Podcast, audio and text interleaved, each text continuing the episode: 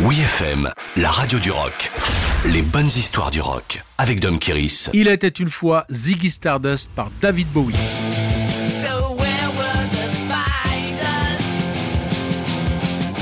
Sans aucun doute la création la plus brillante de David Bowie, Ziggy Stardust est devenu la rockstar fictive la plus célèbre de tous les temps. Son nom provient d'une boutique de fringues de Londres à une époque où le mannequin vedette s'appelait Twiggy et son meilleur ami Iggy Pop. Quant à Stardust, on trouve son origine dans The Legendary Stardust Cowboy, un pionnier du country and western cosmique.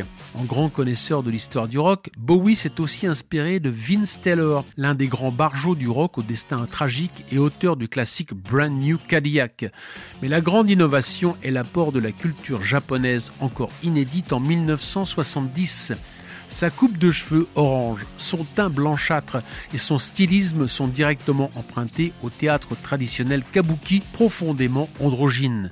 Cette création sous influences diverses pourrait paraître élitiste, mais Ziggy, en personnage populaire, prend soin d'apparaître dans une rue sombre de Londres sur la pochette du légendaire album The Rise and Fall of Ziggy Stardust and the Spider from Mars.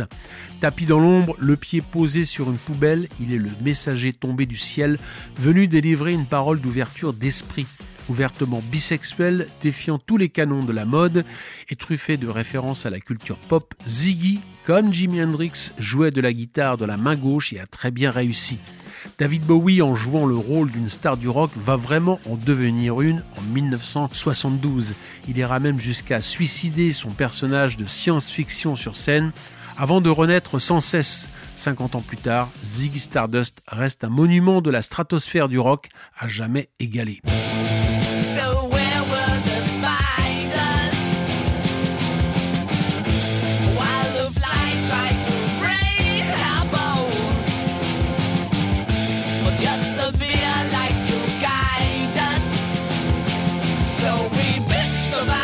bands and